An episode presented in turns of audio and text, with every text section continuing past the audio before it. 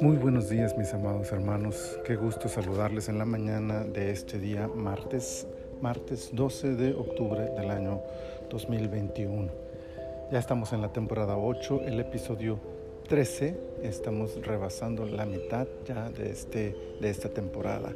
Estamos en Lucas, Lucas capítulo 13. Quiero leerles el versículo 34 que dice, Jerusalén, Jerusalén que matas a los profetas y apedreas a los que te son enviados.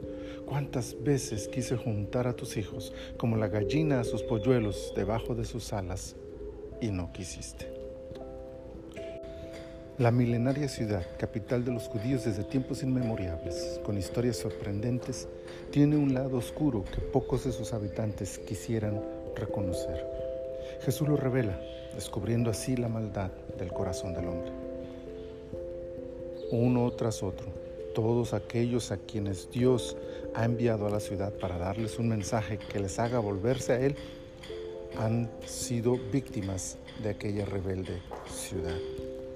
Jerusalén entonces es sinónimo de rebeldía, de maldad, de rechazo a la voz de Dios y de manos ensangrentadas por todos aquellos hombres a quienes asesinaron en nombre de su empedernido corazón. Sin embargo, y sin dejar de reconocer tan perversos corazones generación tras generación, no es ese el enfoque de las palabras de Jesús. Es cierto, la maldad de Jerusalén es una realidad. Es cierto, esto ha ocurrido en todas las épocas. Es cierto, no parece ser diferente en el tiempo de Jesús. Pero eso no ha sido impedimento para que Dios siga buscando a esta ciudad, para que Dios siga acercándose a sus habitantes. ¿Cuántas veces? clama Jesús, señalando la constancia, fidelidad e insistencia de Dios para tratar con su pueblo. Y aún en aquel momento, el mayor de los profetas, el perfecto sumo sacerdote, el rey de reyes, está frente a ellos y él sabe que será rechazado y crucificado en Jerusalén. Y a pesar de eso, encamina sus pasos a la ciudad. El rechazo constante, metódico, generacional de Jerusalén no ha sido suficiente para detener el amor, la pasión y el compromiso de Dios para con la nación. Igualmente, el amor de Dios sigue vigente para con la humanidad en este nuestro tiempo y en cualquier circunstancia que enfrente el hombre. Sin importar cuántas veces el ser humano rechaza a Jesús, Él seguirá insistiendo una y otra vez. Aunque el hombre no quiso y no quiera hoy ni mañana, el Señor seguirá enviando su mensaje de amor para cada persona en el mundo.